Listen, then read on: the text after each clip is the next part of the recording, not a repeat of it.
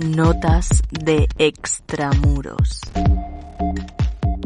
Elon Musk le ha puesto un implante cerebral a un mono para que juegue al ordenador, con sus propios pensamientos.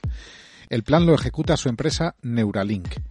Después de los simios, aspira a instalar circuitos y sensores en cerebros humanos para que puedan comunicarse con las máquinas o entre sí.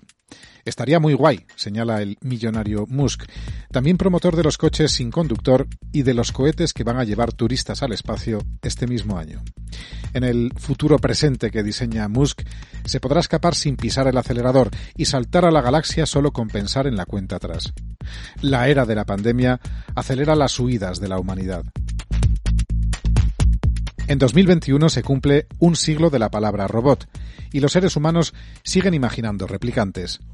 La empresa Hanson Robotics quiere producir cientos de ejemplares de su modelo Sofía para cuidar de enfermos y ancianos. Creen que la pandemia dispara la demanda de androides como el suyo, a la que le han puesto un rostro inspirado en Audrey Hepburn. La vida es dura, después de todo, te mata, decía la actriz.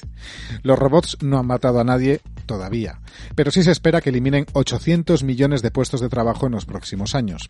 Enfermeras y oficinistas serán víctimas de esta guerra contra las máquinas.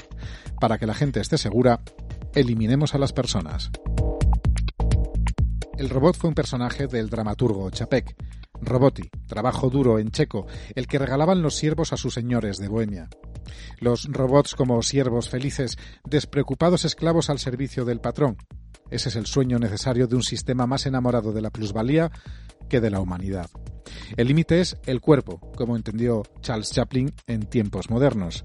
En las cadenas de producción de Henry Ford, los humanos podían acabar convertidos en cobayas o en simples estorbos de un mecanismo que terminaría por aplastarlos.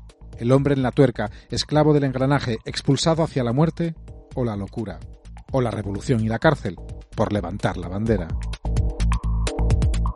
Las revoluciones que se aplauden hoy son batallas estériles contra robots sin rostro. Las emboscadas contra Wall Street del año de la peste revelan la distopía en la que vive un capitalismo entregado a algoritmos indiferentes a la vida o la muerte de empresas y trabajadores. Robin Hood no puede vencer a un Terminator invisible. Por eso en Mr. Robot, la gran serie de Sam Smile, su protagonista decide atacar lo tangible, el núcleo del sistema operativo del globo, el dinero. Eso que hace de Elon Musk el hombre más rico del mundo a costa de conducirlo a una versión macabra del planeta de los simios del que tampoco habrá escapatoria. Siglo XXI de Radio 3.